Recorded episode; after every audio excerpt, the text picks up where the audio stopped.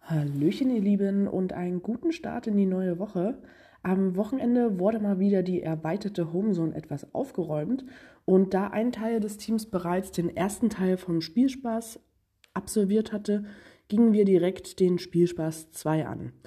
Ja, diese küre ich nun feierlich zum Cash of the Weekend. Es ist ein toller Multi mit fünf Stationen und Final.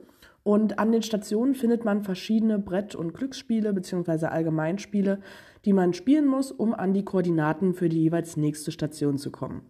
Ja, und jeder kennt es, wer spielt nicht ständig mitten im Wald Monopoly?